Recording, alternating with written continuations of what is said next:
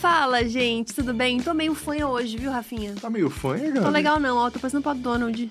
Não, acho que tá tranquilo, gente. Tá tranquilo? Tá acho que ok? Tá tranquilo. Acho que tá tranquilo. Twitter, tá ok ou não tá ok a voz da É, Gabi? tá ok ou não Tudo tá ok a joga voz pro da Twitter. Gabi? Tu viu que a galera não queria que tu pintasse cabelo de preto, né? Ah, ainda bem, né, Rafinha? Não que eu fosse pintar, mas eu já ia ficar balançada, eu, Eu acho. achei isso, assim, galera...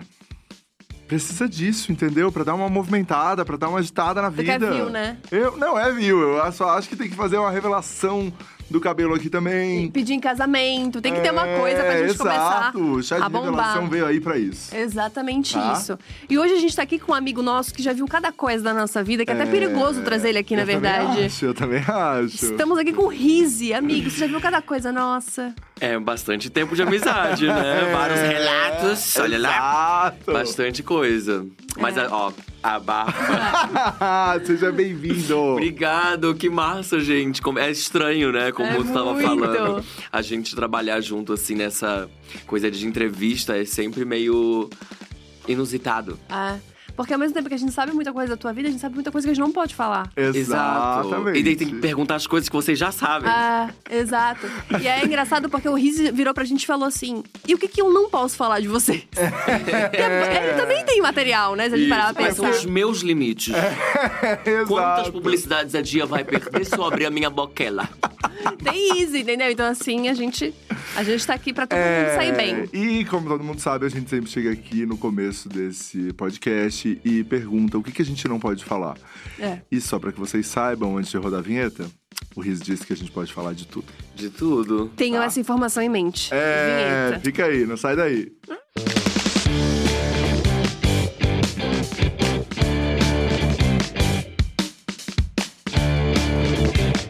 Mas, Isso aí. Tá bom. Isso aí. Amigo, me diz uma coisa. Você começou na internet em 2015, mas antes disso já tinha uma carreira aí pra gente, né? Muito tempo, né? As pessoas te- tendem a achar que a gente que, que teve alguma expressão no YouTube e tal, a gente começou a partir do YouTube, né? E acontece com muitas pessoas, mas eu já era já do teatro, né? Da música, da dança. Você começou e há eu- quantos anos? 11. Amigo. Comecei com 11. É, é, foi um pouco mais fácil porque meu pai também é artista, então com esse incentivo em casa fica mais tranquilo, né? Então Você comecei com muito música? cedinho. Comecei com música, e depois teatro, depois dança. E aí, como é que começou a trabalhar com isso de fato? Porque com 11 anos você não trabalhava. Não, não. Era, Era, tipo uma- amador. uma, grande brincadeira. Amador, tudo. Era grupo amador. Mas foi com. Assim que eu saí do terceiro ano, né? Eu saí do colegial e aí com 17 anos eu fui trabalhar profissionalmente com isso. E aí, foi pra onde? Aquela que não sabe, né? E daí você foi pra onde? Daí você foi Guria. trabalhar profissionalmente? Você foi, você foi trabalhar onde primeiro, pra começar? Eu fui numa cidade do tamanho de um boga chamada Joaçaba. Ó, cancelamento, comecei. né? Não, eu fui numa cidade bem bonitinha no oeste. Eu fui ser professor de teatro e de oficina de dança. Só que aí fiquei um tempo lá, fiquei alguns meses e aí fui pra Floripa. Foi onde eu conheci vocês. É verdade. Nossa, foi, foi assim rápido? Foi muito rápido, porque eu fiquei dando aula oito meses, nove meses, assim. E aí eu vi que não era pra mim, porque ficar na coxia, nos bastidores, não era meu lance, né? Eu queria fazer. E aí logo apareceu o teste pra série de TV, que era a mesma que eu fazia com a Gabi e com a Thalita. Aham. Exatamente. Então, assim, profissionalmente, a gente literalmente começou junto. Pois é, amigo. Literalmente, a gente começou junto, assim. Poucos meses depois de assinar minha carteira lá, eu saí e fui trabalhar contigo na TV. Nossa, e tudo uns bebê, né? Eu tinha 16, 15 pra Aham, 16 eu sim, tinha. Guri, a gente era muito novinho, eu tinha 18. E eu olho assim, era muito baby, né? E a gente foi muito Muito. privilegiado, cara, Foi porque muito, nossa. começar com assim, CLT, Aham. carteira assinada de ator pra começar, É. É. é. um privilégio muito grande. Não, e é muito doido, porque a gente tinha a nossa carteira de trabalho assinado, tipo, atriz. Isso. Meu primeiro trampo mesmo, assim, remunerado, foi como atriz. Olha que Uhum. louco. É. É, é muito raro isso no Brasil. E Muito. vocês tinham muita oportunidade de experimentar coisas, né? É. vocês faziam Muito. né, a série, então é, era uma coisa que também não tinha tanta audiência assim, então vocês Calma, conseguiam. Rafa. Não! Calma, Não, Rafa. vocês conseguiam brincar, vocês conseguiam brincar, gente. Vocês conseguiam A gente sabe que não tinha audiência. Não, gente, é que era uma TV local, né? Sim, bem local. Só minha era, mãe assistiu. é, era uma TV local, que não era Globo. Maior sucesso, Forquilinhas. Não, é, era uma TV local, mas é verdade, a gente tinha é, muito. a possibilidade de experimentar. Isso, a direção do fio também deixava a gente É. super criar, propor. Então acho que em muitos aspectos a gente foi privilegiado, né? Não, foi muito legal e, tipo, era muito legal ter uma noção de set com a qualidade, porque era isso. Uhum. Eu mesmo não tinha feito nada, eu queria fazer medicina. Comecei a fazer um cursinho de teatro no, no colégio. E aí, do nada, eu tava num lugar com um monte de câmera, boom. Tá, um monte de Sim. câmera não, calma. É, é, é. Uma, duas câmeras. É, mas também o Igor, que era teu professor, acreditava muito, em ti. Ele já Muito. tinha sacado o teu potencial e te, te mandou pro teatro, né? E ele fala comigo até hoje, assim, tipo, ele é meu, meu professor até hoje, assim, tipo, me, me aconselha muito até hoje. E eu fico pensando, cara, o que, que esse cara viu em mim, né? Que é meio a vibe do Rafa. Tipo, o que, que o Rafa viu na gente? Sabe Tipo, o do que, é, o que é legal? A gente preparou, primeira vez, hein, Rizzi? Imagens pra poder ilustrar. Então, você que tá escutando no Spotify, vai ter que ver isso. Nossa! É, no YouTube. Mas olha essas imagens. Olha que bebê que eu era. Olha, Olha a eu a Gabi, Gabi, gente. Eu era um demais, Eu tenho o maior apego com essas fotos, assim, porque, meu, é a história, sabe? É. E a, ah, a gente tava bonito, vamos falar? É, a gente não era. Assim, eu tinha, eu tinha um preconceito quando eu fiquei um pouco mais velha, me achando feia. Aí, olha, olha que engraçado, porque aqui é uma fase de ouro, né? A- Tempos áudios do YouTube, só que o Sim. meu glow up foi ao contrário, foi ficando feia. É. Entendeu? amigo. que o elemento da comédia me favorecia, que eu não parecia o sósia do Marquito, gente. Era uma coisa mais sósia do Marquito. Esse cabelo de crente de com- primeira comunhão, que eu fazia lá no Zio Clay. Babyliss, entendeu? Mas eu acho que isso me Amigo! favorecia. É. Eu acho que eu Amigo, comecei e- a ficar bonito agora, daí fui flopando. Entendeu? Eu acho que é, ser feia é um elemento importante na comédia. Sim, amigo. Pior é que eu sempre falo pra Thalia, a gente sempre fala que a gente nunca se achou bonita no vídeo depois das 11. Nunca teve um vídeo que a gente olhou e pensou, pô, a gente tá meio gatinha aqui agora. A gente só se acha... Sabe aquele, aquele meme de, tipo, no espelho você tá bonito, na foto você tá Aham. medonho? Essa é a sensação, assim, total Quando depois das a câmera 11. frontal. A gente sempre tá muito feia nos vídeos, não sei o que acontece. A gente é um pouco mais bonitinha ao vivo, eu tenho essa impressão, sabia? Eu tenho Ah, não, e certeza. também a gente sempre acho que. Eu tenho certeza, tá? Caralho! Não, eu tenho certeza. Mas sabe uma coisa que eu acho incrível? Não, calma que você tá ofendendo, já foi duas Não, ofensas. mas você sabe uma coisa que eu acho incrível de vocês três? Vocês nunca estiveram preocupadas, é, preocupados com a estética antes da piada. Ah, não, Nunca. isso não. Entendeu? Nunca, nunca. Então, eu acho isso legal, assim. Uhum. Por exemplo, Mas quando... isso é um desprendimento que o teatro te proporciona. É, quando vocês colocaram toda aquela fita na cara pra, do Drex e fazia realmente o nariz ficar o mais bizarro possível pra ficar o mais engraçado possível, sem o medo, sabe, do, do- do julgamento ou do que as pessoas iam falar, meu Deus, que feia. Era pela piada. Ah. Eu aprendi uma vez que você só consegue ser engraçado se você não tiver medo de ser ridículo. Com certeza. E eu acho que esse é o desprendimento, assim. Tipo, eu sempre achei que, tipo, a coisa mais legal minha era eu ser, tipo, palhaça. Uhum. E qualquer coisa além disso era bônus, entendeu? Tipo assim, eu ser inteligente, ou a pessoa me achar inteligente, a pessoa me achar qualquer coisa, era um bônus. O que eu Sim. queria ser era palhaça, entendeu? Com certeza. Não, eu acho também. Eu nunca tive medo de rir de mim mesmo. Uhum. Sempre gostei de fazer rir. Nunca tive esse desprendi esse essa coisa de, ai, preciso parecer bonito, Aham. não posso aparecer desse jeito. Às vezes a gente até tentava, né? Quando a gente tentava era ainda pior. É. É, mas é- também às vezes mexe um pouco com a autoestima, vamos falar? É. É. Mas Mexia, esse talvez é o assim. meu problema, então por isso que eu não sou tão engraçado. Ah! Olha aí, É aquela Rafinha coisa veio. terrível de ir na balada, daí o cara tá te olhando assim, tu fala, puta que pariu, é agora. Daí ele vem assim. É tu que imita Pablo? eu quero. No, nos aplicativos, gente. Putz, Quando alguém me amigo. cumprimenta no aplicativo falando um bordão. Que dor. Ou fala assim, that? Ai, é foda. é Putz, foda. que dor, amor. que dor. Não era isso que eu queria ouvir. Não, não. Mota o peru. Mota o peru, pelo menos. Se, não, se vai parar aqui. Ai, que dor terrível. Mas, cara. Aqui eu vou falar peru, né? Coisa de maricona. Mas é muito Ah, eu tô dentro da minha fase é o- maricona. Eu tô me empoderando disso também. Boa. Programa da família, meio-dia, peru. Não, mas sabe o que eu adorei? A minha mãe chegou. Eu, minha mãe deve estar vendo isso. Ela falou assim: meu filho, não, a entrevista realmente da Paola foi incrível. Adorei aquela menina, Maju. Mas assim, ó, com o Rizzi, vocês não vão ficar de papagaiada, hein? Vocês não vão ficar de papagaiada. Quero uma entrevista boa, hein? Ó, minha mãe tá esperando. É, não. Eu prometo que em algum momento a gente vai falar uma coisa relevante que vai ser o corte que nós vamos botar no feed. Tá, fechou. Provavelmente o corte vai ser esse do tipo, Riz e fala de peru ao vivo. É, Coisas relevantes. Peru. é, manda o Ah, peru. gente, de caola para carrossela, pra mim, peru é tudo alimentício, é tudo de botar na boca. Olha lá. É, tá tudo aí.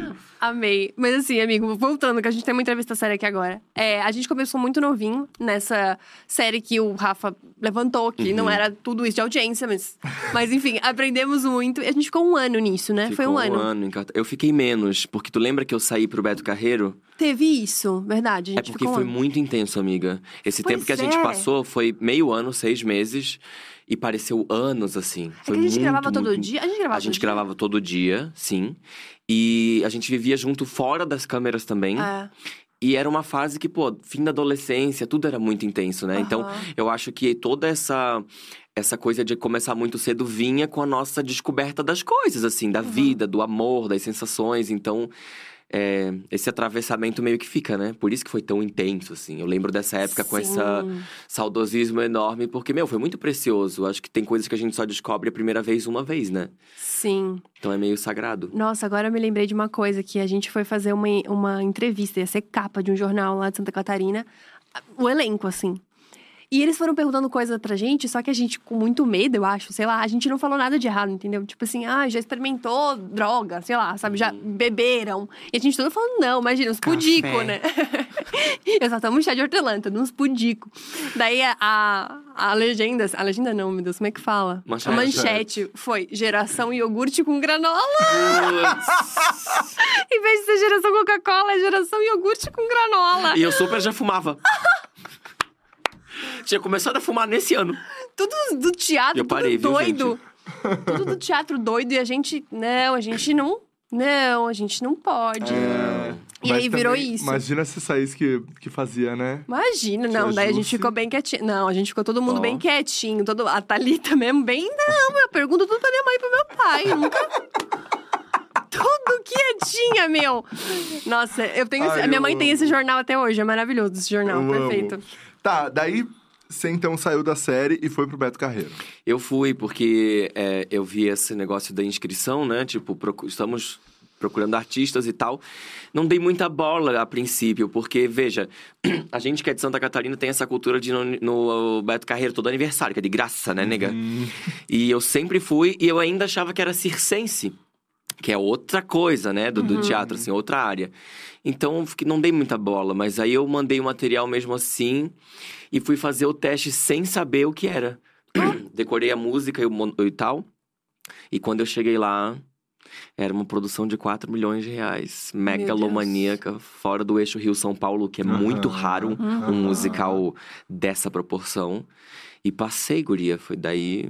Foi uma coisa que foi uma mudança na minha vida muito grande. Outro privilégio imenso, né, gente? Porque com 19 anos eu entrei nesse elenco. Nossa. Pra ser solista, ficar em cartaz todo dia. Às vezes eu falo isso é meio polêmico, assim, mas é, eu acho que vocês vão entender. Não, não é pra ser problemático, mas o que o Beto Carreiro me deu estando em cartaz todo dia, nenhuma faculdade poderia me dar, porque Aham. é, é- o teatro é artesanal, é fazer, né? Então, uma plateia de 4 mil pessoas todo dia, sem a preocupação de ter que ficar vendendo ingresso, né? Aquela coisa de começo com tudo na mão, estrutura. Nossa, cara, aquilo foi um sonho, assim. Quando eu olho pra trás, eu acho uma loucura. E foi a minha faculdade, esses quatro anos que eu passei no Beto Carreiro, real, Foram assim. quatro anos. Quatro anos Quatro em cartaz, Eu não sabia que era cara. tanto tempo, cara. Com o mesmo Três musical? anos e meio, né, o redondo. Com o mesmo musical. Com o mesmo musical, todo dia um elenco de 40 artistas, outra coisa que é muito raro, porque os elencos geralmente são muito mais Uhum, compactos, né? enxutos em função de bilheteria, de Exato. ter que conseguir fazer todo mundo se bancar Sim, naquela história. e gente do Brasil inteiro, e aí misturando bailarinos, atores, cantores, gente de circo, porque tinha elementos, Uhum. né? Então, meu, foi um aprendizado surreal, foi a minha faculdade, assim. E eu ia fazer, né? Lá em Floripa, eu ia prestar vestibular pra UDESC pra fazer Aham. cênicas. E aí não pude. Então, quando eu saí de Floripa, eu abandonei a série, a companhia de teatro, os curtas que a gente ia fazer com o Fio, Aham. a faculdade, pra Você poder teve ir. muitas coisas que você. Muitas, eu tive que Aham. largar tudo ir. E foi a escolha acertada, eu acho, assim. Porque Sim. foi a minha faculdade real, meu. Foi o que me preparou pro mundo. O que veio depois disso, eu não sei se eu teria dado conta se eu não tivesse Passado por passado pelo que eu, e essa, esse intensivo, assim, de fazer Uhum. todo dia, sabe? Mas é engraçado porque a minha opinião é meio polêmica também sobre a faculdade, assim. Tipo, eu, eu fiz um- um- alguns períodos de, de cênicas na UFSC e era muito engraçado porque a gente teve a terceira bilheteria mais vendida do Brasil e eu não consegui pegar uma hora de na faculdade. É, é porque eu tenho opiniões ainda mais polêmicas sobre universidades, eu não vou entrar nesse mérito, mas é que o curso especificamente de artes cênicas, ele é muito interessante, mas eu acho que ele é mais interessante para quem vai se Lecionar, é, assim. lecionar, É. sabe? Uhum, uhum. Se você tem a intenção de ser professor e tal. Se você quer exercer, ser ator, ser atriz, eu acho que curso técnico é o melhor caminho, Uhum. mas sobretudo fazer. É. Vai pra uma É. companhia de teatro, sabe? É. E faça, e faça, e faça, e faça incansavelmente, porque o nosso faça trabalho, nun- coisa, nosso né? trabalho nunca acaba. Uhum. É. Entende? O nosso estudo nunca acaba. Quem vai ser ator e atriz vai ser ator e atriz até o resto da vida, até morrer, porque nunca, nunca para de Vai aprender. seguir estudando, né? Sempre Exato. tem aquele novo personagem, aquilo que você vai precisar estudar para aquele papel Exato. específico. Então, assim. eu acho que o melhor caminho é ir para uma companhia ou para um curso técnico, mas uma aula prática. Tem muitas escolas boas de teatro no Brasil de Sim, em de- vários lugares, em inclusive. vários. Não só no São Paulo, Rio de Não Janeiro. só em... Exato, tem muitas escolas. Então eu acho que uma escola é mais válido para quem quer exercer do que, Uhum. Do que a graduação. Acho E- que a graduação é mais para quem quer dar aula. E esse rolê de fazer que você falou é muito certo, né? Porque você fazia muitas coisas diferentes, né, amigo? Muito. Você tava fazendo personagem X lá no- na- nessa série, mas você ainda fazia os musicais da companhia, que eram coisas É. completamente diferentes, umas coisas mais pop. Sim, é porque eu sempre fui multidisciplinar, né? Sempre trabalhei com teatro, música e dança, as três modalidades. Então, sempre foi essa loucura que é até hoje, né? Inclusive, um, um dos motivos que o povo sempre fala de tipo, ai, por que, que tu parou com o YouTube? Porque eu faço muitas coisas, sabe? Eu, eu sou sozinho, então a minha família trabalha comigo, nós somos uma empresa, quase uma companhia, né? Quase uma Aham. trupe. Uhum. Então eu tenho minha carreira de músico, tenho minha carreira de ator, tenho minha carreira de compositor, meu livro, aí mais a internet, só que na internet eu tenho que fazer tudo sozinho, então eu nunca quis parar. Sabia? Eu nunca quis parar com o YouTube, nunca. Só que não dá. Uhum. E tudo são escolhas, e eu sempre vou escolher o palco. É Sabe? que é uma demanda que as, as pessoas também não imaginam, As né? pessoas não fazem a menor ideia, cara. É. Um simplérrimo, um vídeo simples é muito trabalho. Muito, muito. Ainda mais quando tu vem de uma escola onde tu quer ter esmero, tu quer fazer com primor, tu quer pensar um roteiro.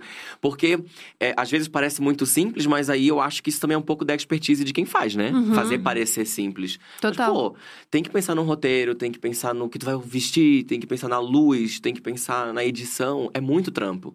E Uhum. fazer sozinho, porra, É, e isso funciona durante.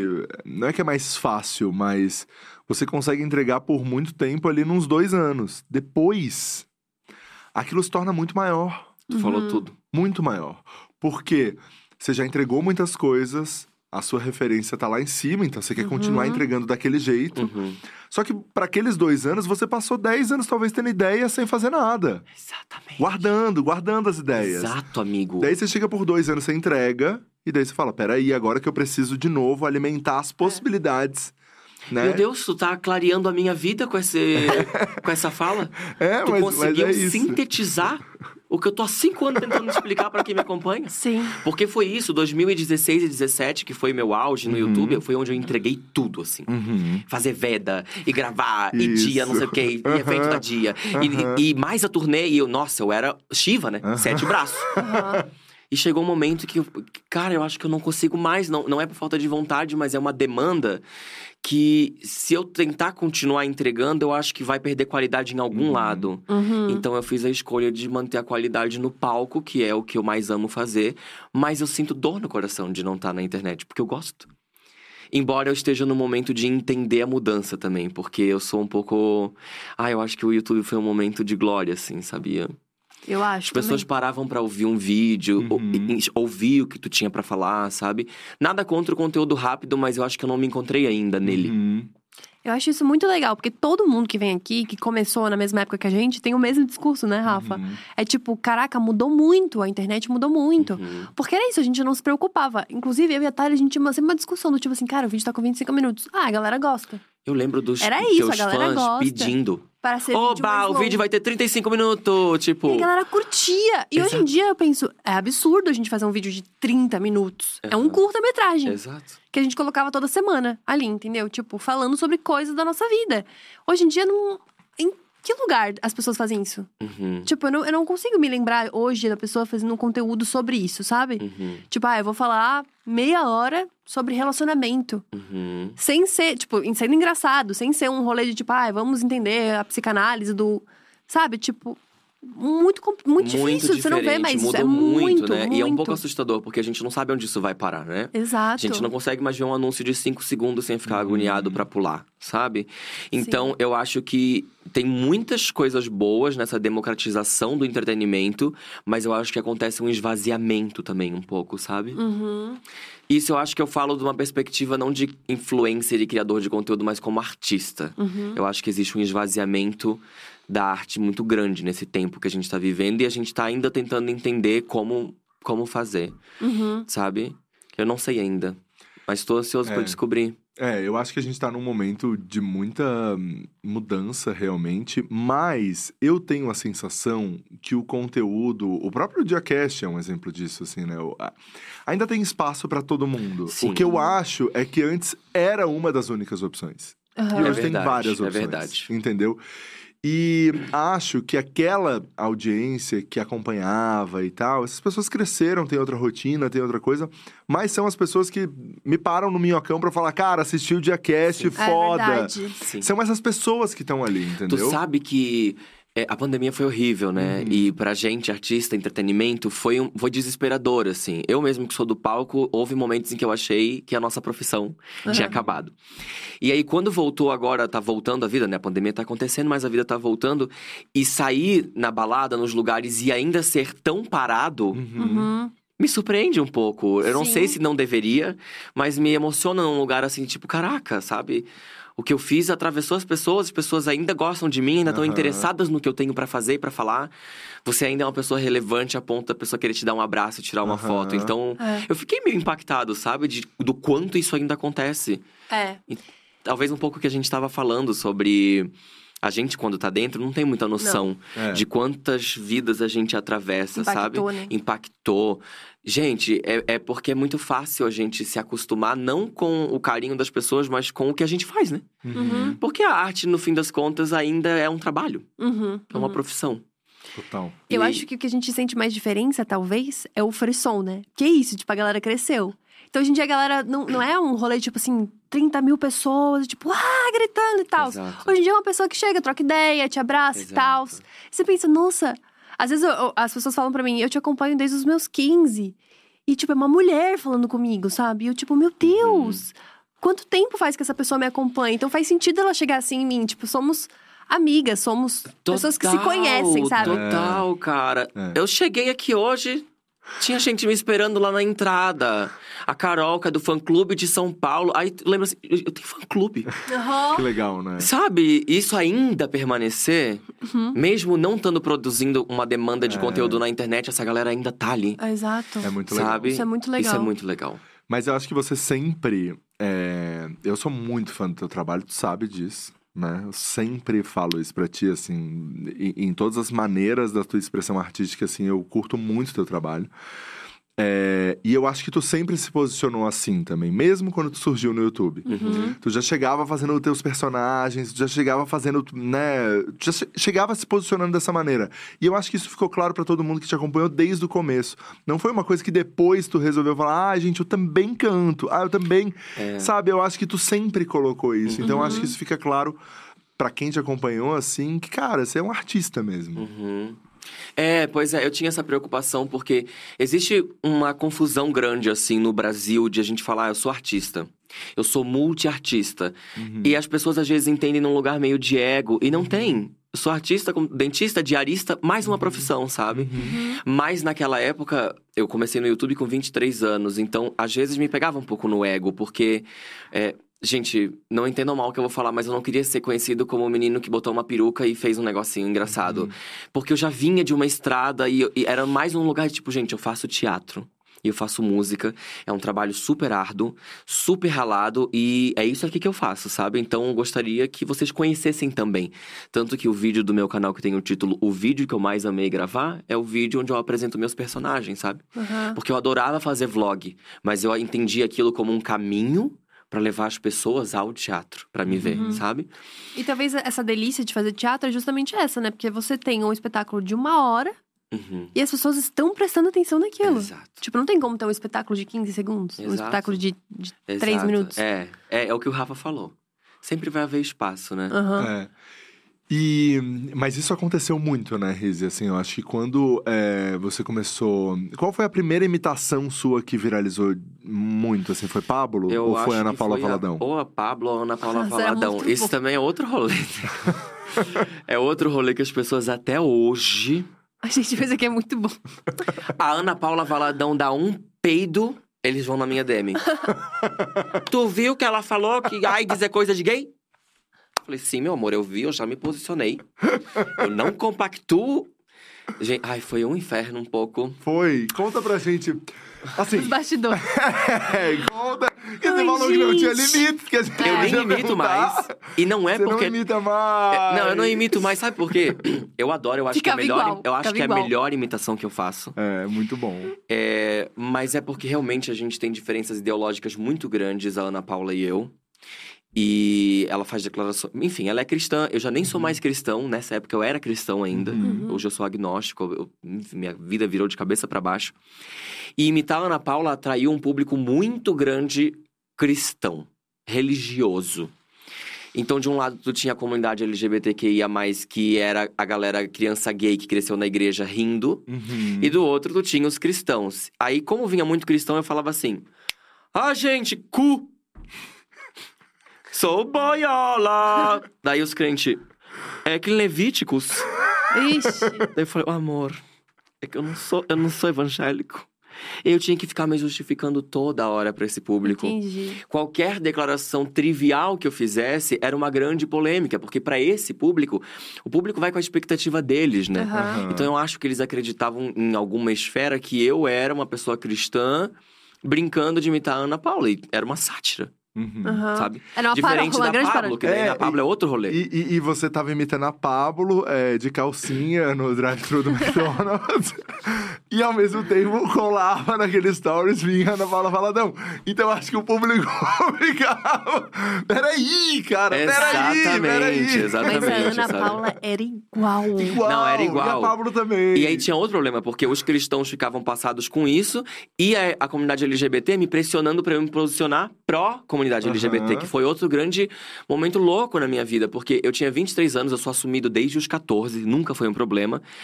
E eu achava que era tudo muito natural, até que eu entendi que era importante que eu me assumisse na internet também, né? Só que a comunidade me pressionava muito. E eu vou te falar uma coisa que é meio bizarra até. Mas o que eu sofri de pressão e até de comentários homofóbicos foi da comunidade, cara. É foda. Eu lembro que tinha o, o grupo Lana Del Rey Vevo, que bombava muito, sabe? Nossa, eu No lembro disso. Facebook, né? Aí qualquer coisa que, bom, na nossa época de YouTube lá, famosinho, né? Postava um negócio aí vinha os gays. Lá vem o gay que não fala que não é gay pra não perder seguidor. Essa coca é fanta. Tipo, reproduzindo os mesmos comentários homofóbicos que a gente Exato, cresceu ouvindo. exato. Nossa. E eu compreendia a importância mesmo de. Eu sabia que era importante, mas eu não estava preparado naquele momento. E ela falava: ah, ele tem medo de se assumir com medo de perder trabalho. Sim. Hoje eu não tenho vergonha de admitir. Porque eu sou um artista independente, a minha família depende do meu trabalho. Então, naquele momento, se eu me posicionasse é, muito aberta, eu tinha medo. Uhum. Medo de, de não ganhar dinheiro, de não botar comida na mesa, sacou? A mesma coisa no, em 2018, na eleição. Eu entendi a importância de me posicionar, eu me posicionei, mas com meu cu na mão, sim, gente, porque. Cara, o meu maior trabalho de maior expressão é em Santa Catarina. É Exato. um estado mega conservador, entende? Então, é, e eu compreendo, porra, eu sou artista, eu acredito no nosso, na nossa voz, na nossa importância política, inclusive fora Bolsonaro, Lula 2022, maravilhoso, quero só, dia primeiro lá ver o Lula subir a rampa. Mas é, eu acho que existem mil maneiras de se fazer isso, e a minha arte sempre foi subversiva. Aham. No próprio texto da Det, que é um sucesso no Aham. estado mais conservador do país, existem muitos jeitos de se posicionar politicamente. O discurso que tu faz através de uma personagem, às vezes tá na pulga que a pessoa nem pega, sacou? Exato. Ela Então, naquele momento, eu me caguei de medo. Hoje, não. Inclusive, eu perdi 40 mil seguidores na pandemia por me posicionar contra o Bolsonaro. Caraca, amigo. 40 mil. Fui de 200 mil em março de 2020. Engajamento altos pra 162 e caindo. Nossa. Ho- Mas É. hoje eu não consigo não abrir minha boca. É. Mas eu, Eu entendo que. Sacou? Eu acho que é muito perigoso. Aham. Eu dependo disso, mas é um estado tão extremo, a gente chegou tão no limite, na borda, que eu prefiro comer miojo do que não falar nada. sacou? Sim, total. Falei, marca! Zero problemas. Mas a época que a gente começou também, a gente não sabia de nada disso, né? A gente não Exato, sabia eu como era- é que ia ser. Gente, a gente, aí, a gente é jovem hoje, imagina naquela época, Ah. sabe? Era muito novo, a internet, tudo acontecendo pra mim. Até que depois eu me assumi e entendi. Porque também é isso, né? A gente vai vivendo e aprendendo. Hoje eu compreendo o quanto é importante dizer. Até quando eu fiz o vídeo assim, ó, o título é Eu Sou Gay. Daí os comentários, ah, vá! Aí minha vontade era falar, porra, né? Vocês É. encheram meu saco pra É, fazer é, isso. é, é. Mas eu entendi, assim, a importância. Coisas que a gente vai aprendendo com a vida. É muito importante. A gente conversou muito sobre isso Sim, já, né? Sim, sim, de as sim. pessoas terem um referencial de, de- Porque a gente que é millennial, zennial, né? Essa geração que transicionou, assim, da, da televisão pra internet.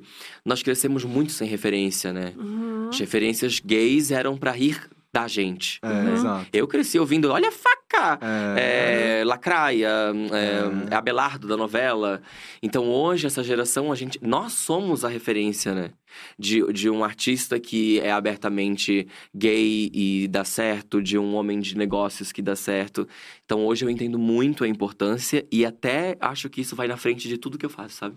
Sim, É, total. eu, eu, por muito tempo, a gente conversou realmente sobre isso, e a Lui foi a pessoa que me fez esse clique, assim, porque eu também, eu pensava na minha infância e era, cara, era a sauna gay do Cacete Planeta, Uhum. era o Pit Bicha no... Ai, e o Pit Bitoca. o- E o Pit Tu é o. Pit Bicho, eu sou o Pit Bitoca.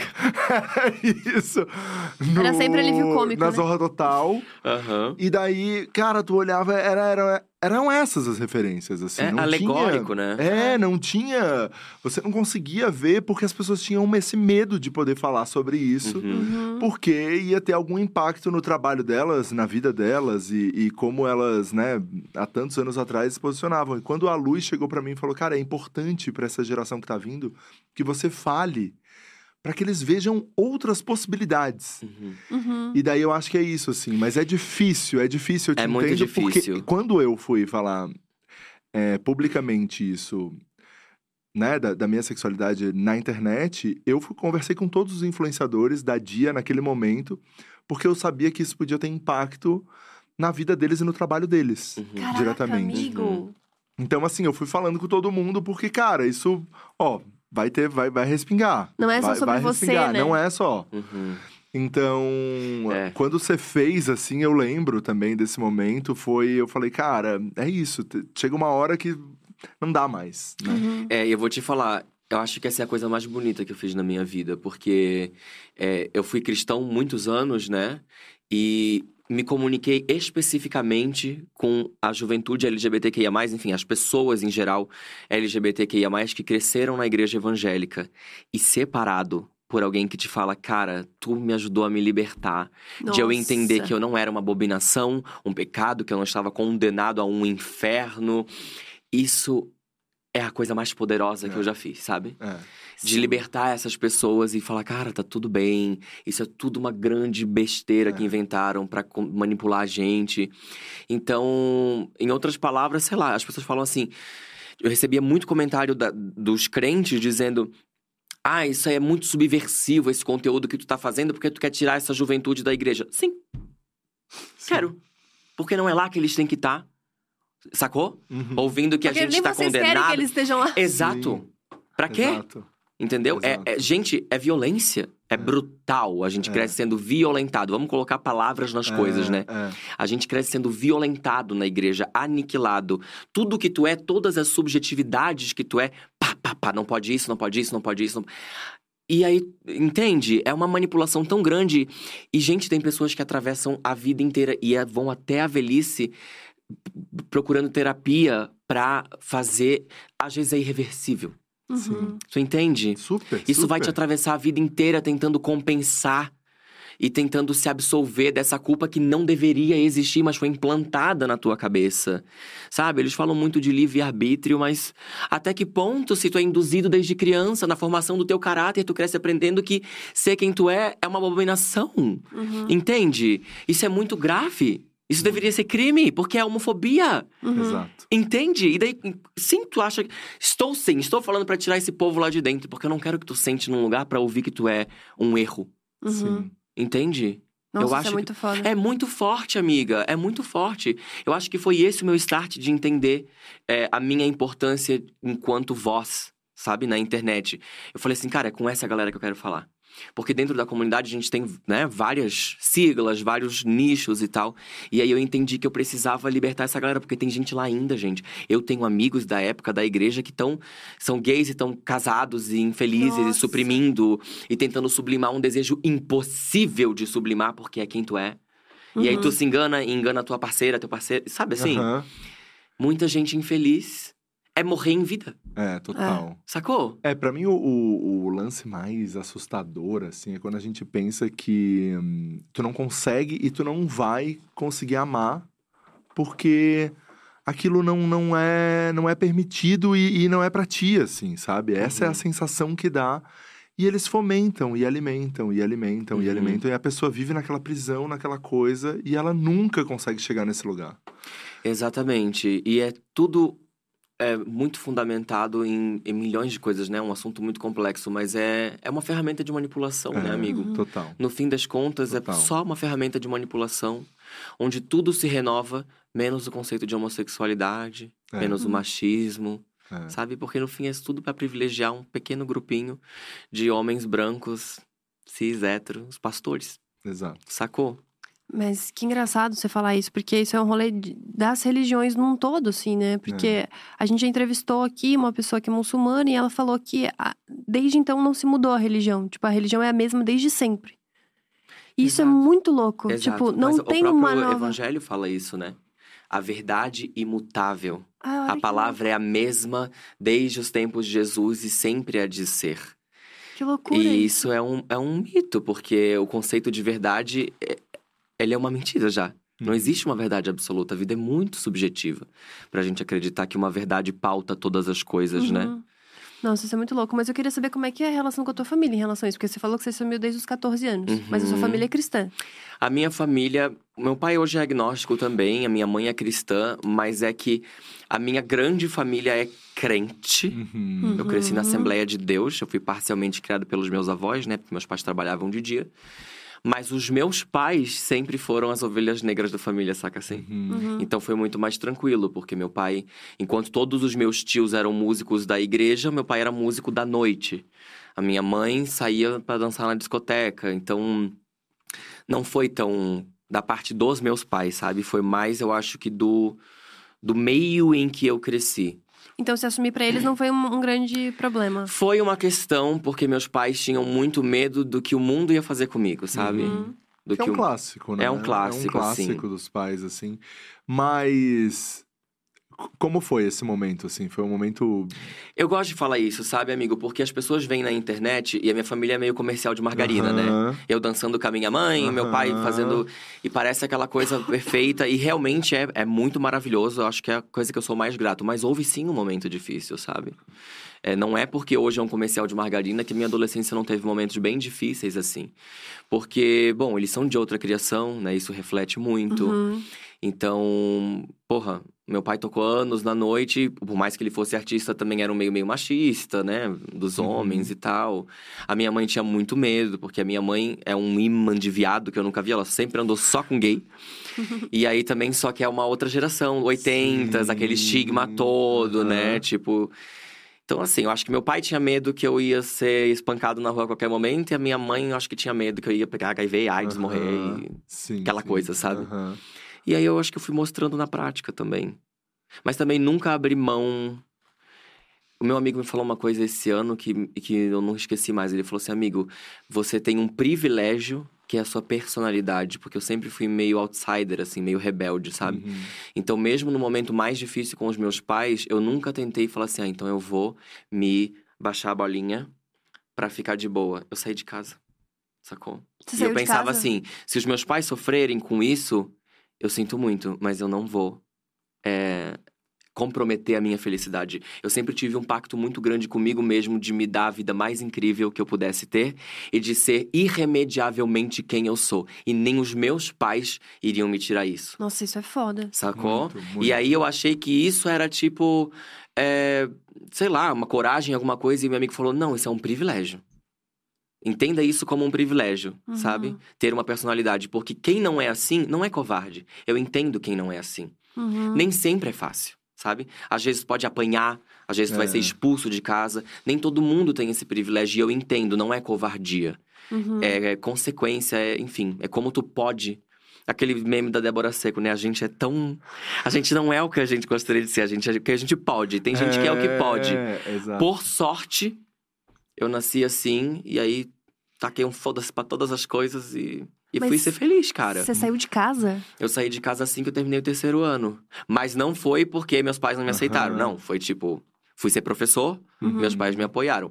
Mas o que eu quero dizer é: se fosse o caso, Uhum. eu teria saído. Teria saído. Se precisasse, com 15 anos, botar uma sacola de mercado com um negócio e, E sair fora. e sair fora, eu sairia. teria saído pra ir atrás de quem eu sou. Eu amo muito a vida. Uhum. Eu amo muito viver. Não tem nada neste mundo que, que apague isso, sabe? Nada. Eu acho que essa é a Isso- coisa mais importante. Eu também acho. Eu, eu também tenho uma, uma história assim que é. Eu deixei muito tarde, né, pra falar pros meus pais. É, e quando eles me perguntaram, é, até porque em terapia, tudo isso, eu sempre escutava, cara, deixa eles te perguntarem, porque quando eles te perguntarem, eles têm. A- eles sabem da possibilidade de escutar um sim ou um não. Uhum. Uhum. Então eles estão preparados para escutar as duas respostas quando eles te perguntarem. E daí eu fui deixando, fui avisando que tava indo no divago, fui avisando que tava indo nos lugares. Eles foram ligando os pontos e chegaram e minha mãe perguntou. Tu E- é? Meu filho, o que tá acontecendo? Ela mandou assim. Daí eu cheguei pra eles e eu falei: olha, eu levei muitos anos pra chegar até aqui e contar. E lá com 18, eu tive que decidir se eu ia continuar vivendo Uhum. ou se eu ia acabar com a minha vida. Meu Deus, Meu sim. Deus. Eu decidi continuar com a minha vida. Uhum.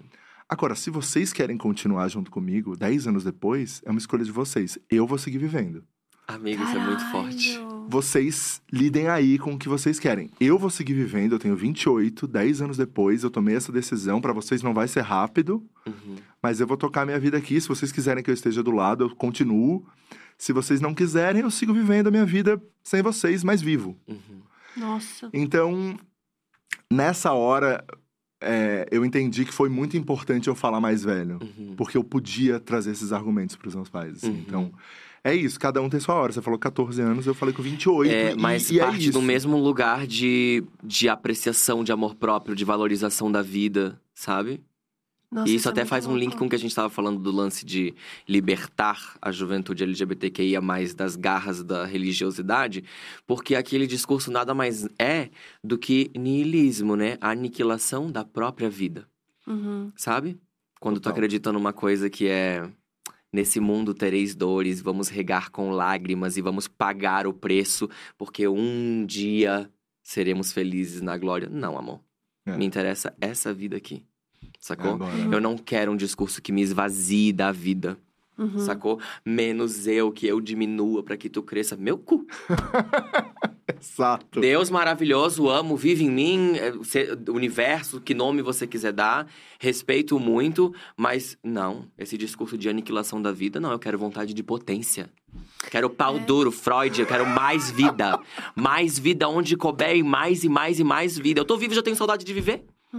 Por isso que eu sou assim, ai, Gabi, ai, ai, saudade de tudo. Saudade de tudo, sim, porra, porque eu vivo no limite. Uhum. Entendeu? Eu queria que a vida fosse um rolê sem fim. É que não me Foda. parece muito que Deus concordaria com as religiões. É né? óbvio! É a óbvio coisa que mais anticristo do mundo é o cristianismo! É, exato. Entende? O que eu É. fico mais pensando é isso. Eu fico pensando Deus, tipo, lá de cima, sabe? Tipo, hum, Falei isso não. é? Deus assim, ó. Hum. É, gente, não é Não por aí, não. Ah, não, não, não, não, não, não, não, não, não. É, eu acho isso muito louco, assim, porque pra. Você tem que amar o próximo, mas pra isso o próximo precisa ser diferente, ele não pode ser do que ele é. É, isso. É a imagem e semelhança do que você quer. É. É. Não diremos. Me parece. Eu, eu amo o Alto da Compadecida, porque aquela cena que eles morrem, né? E que eles Uhum. vão pro céu e Cristo é negro. E aí ele fala, tipo, alguém faz uma piada, ele fala, alguém corrige, né? Não faz isso, é Jesus. Ele, é, todo mundo tá pensando a mesma coisa. todo mundo aqui tava pensando a mesma coisa. Todo mundo aqui é preconceituoso igual. Exato.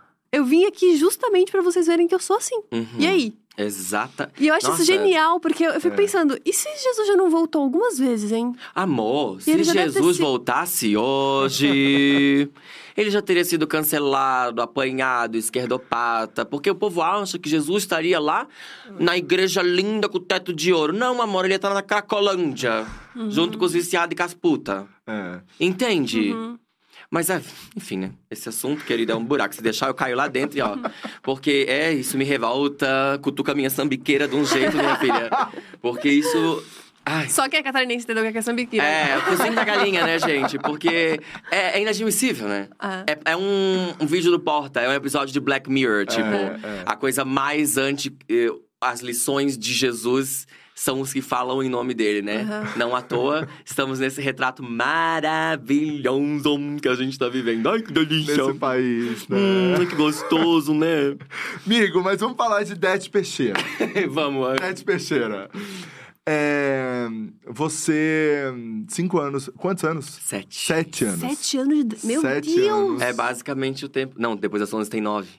É, sete anos de Det. Nossa! Sete anos atrás você gravou, você colocou lá no Bebedouro, né? Isso. Uhum. O, o telefone pra gravar o primeiro vídeo da Det. Você tava aqui em São Paulo, você Aqui, tinha me mudado pra pra cá. Morrendo de saudade. E você tava com muita saudade, né, de Santa Catarina.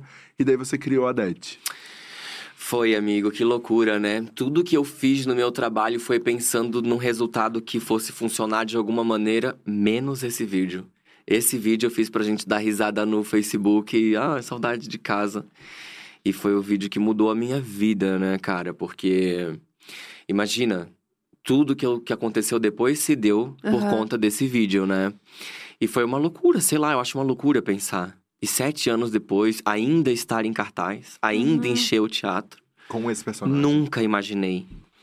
Lá atrás mesmo, as pessoas falavam muito, né? Ai, aproveita o 15 minutos. Eu já ficava puto também.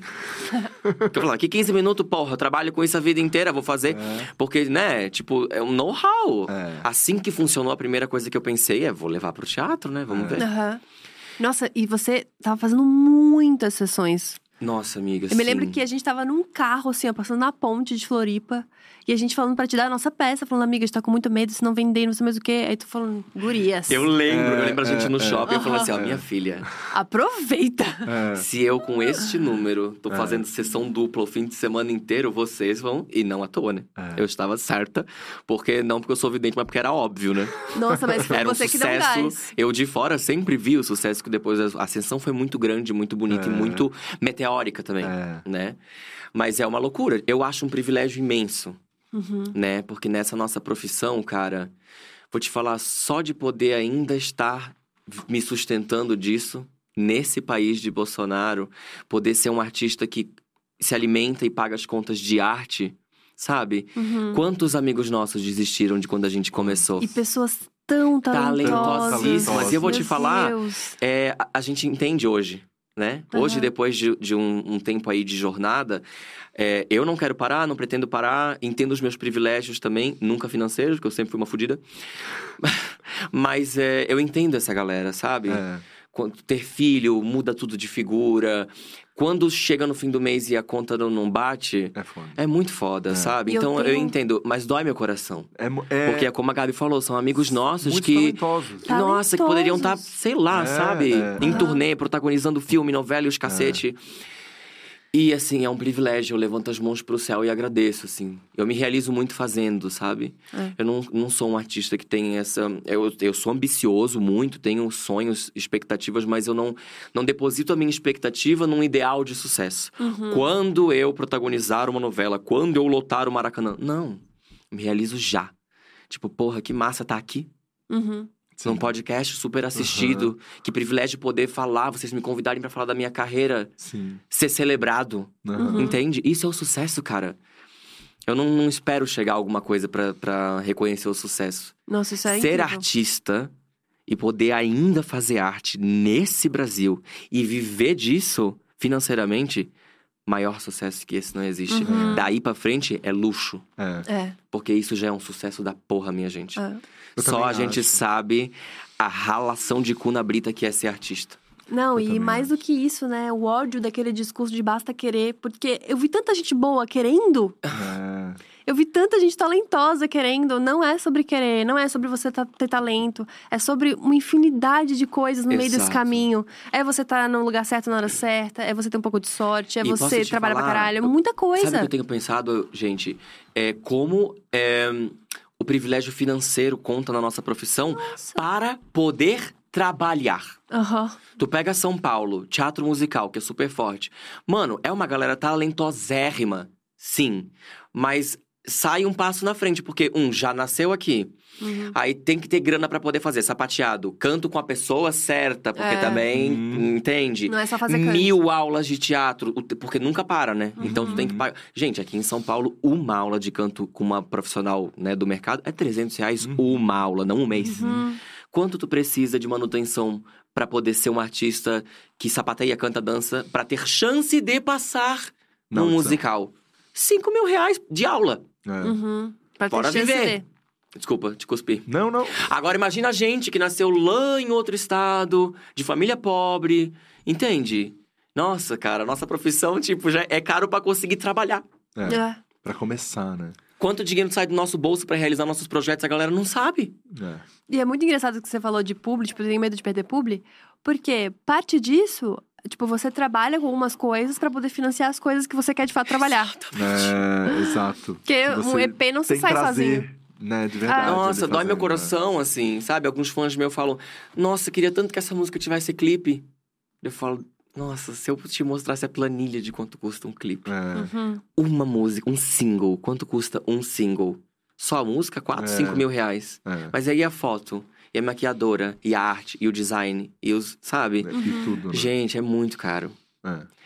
Eu acho assim, é o que a Fernanda Montenegro fala quando ela diz não faça. É. Não faça. A menos que você não consiga viver. Porque realmente, gente, eu não largo o osso porque eu não sei existir. Não sei organizar a minha humanidade sem fazer arte. Aham. Porque. Só pra, pra dar o contexto, quando a, a Fernanda Montenegro fala isso, quando as pessoas perguntam qual é a dica que A ela dica dá pra pra quem, tá quer começando. fazer teatro, É. né? E aí, contextualizando, nós podemos considerar arte. Isso. O que dizer pra uma pessoa que quer ser artista? Não seja. É, não, não Ou faça, seja, não começa. Se- agora, se tu não conseguir viver Uhum. sem isso, aí faça. Porque daí você vai ser feliz, porque fazer vai te fazer feliz. Uhum. Porque é um caminho árduo, de muitas desilusões, né? Uhum. E muita gente começa com expectativas de. Ah, a arte é glamour. Aham. A gente foi muito Glamour é a corajoso. última coisa, tá ligado? Ah, Mas- Se chega, né? Mas o que você falou, assim, que é uma reflexão que eu venho vivendo, acho que no último ano, assim, é... até em função de tudo que aconteceu com meu pai, né, com a doença do meu pai e tal, é...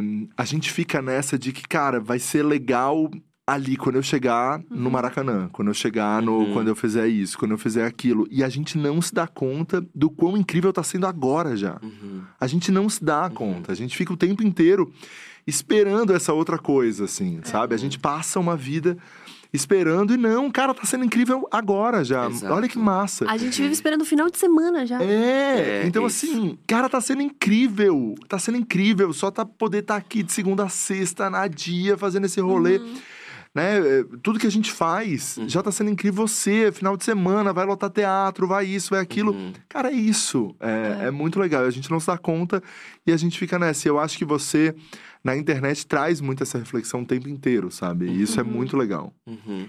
Nossa, Eu valorizo muito, né, gente? Isso que tu falou da, da semana, da gente esperar a sexta-feira, é, acho que o fundamento do que o Rafa tá falando, sabe? Porque a gente não é exercer presença na própria vida, sabe? Uhum. Pra gente tá feliz. aqui, é, É. amar a vida como ela é. E é óbvio, não, não tô querendo ser o jovem branco que acende incenso, sabe?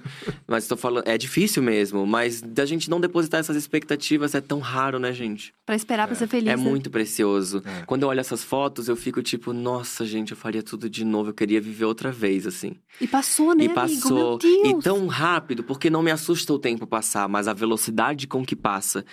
Então, ao refletir sobre isso, eu só penso o quanto eu quero viver até a última gota de cada Uhum, coisa, sabe? Quando eu entrei aqui hoje, o Léo tava me mostrando, porque nessa, nesse novo edifício eu não tinha vindo, né? Eu só tinha ido no da Bela Sintra.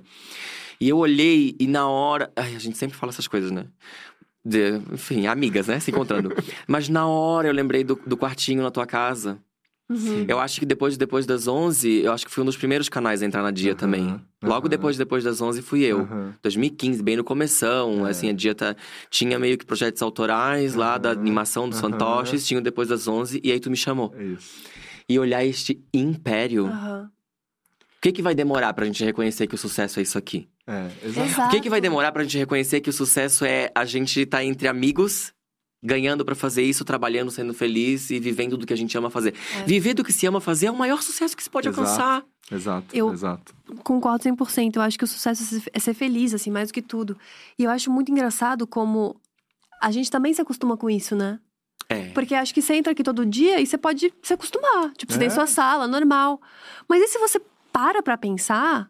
Se, se a gente para pra pensar Uhum. que eu e a Thalia, a gente pegava, tipo, a gente ganhava 300 reais, a gente dividia eu, ela e ainda uma caixinha pra produção.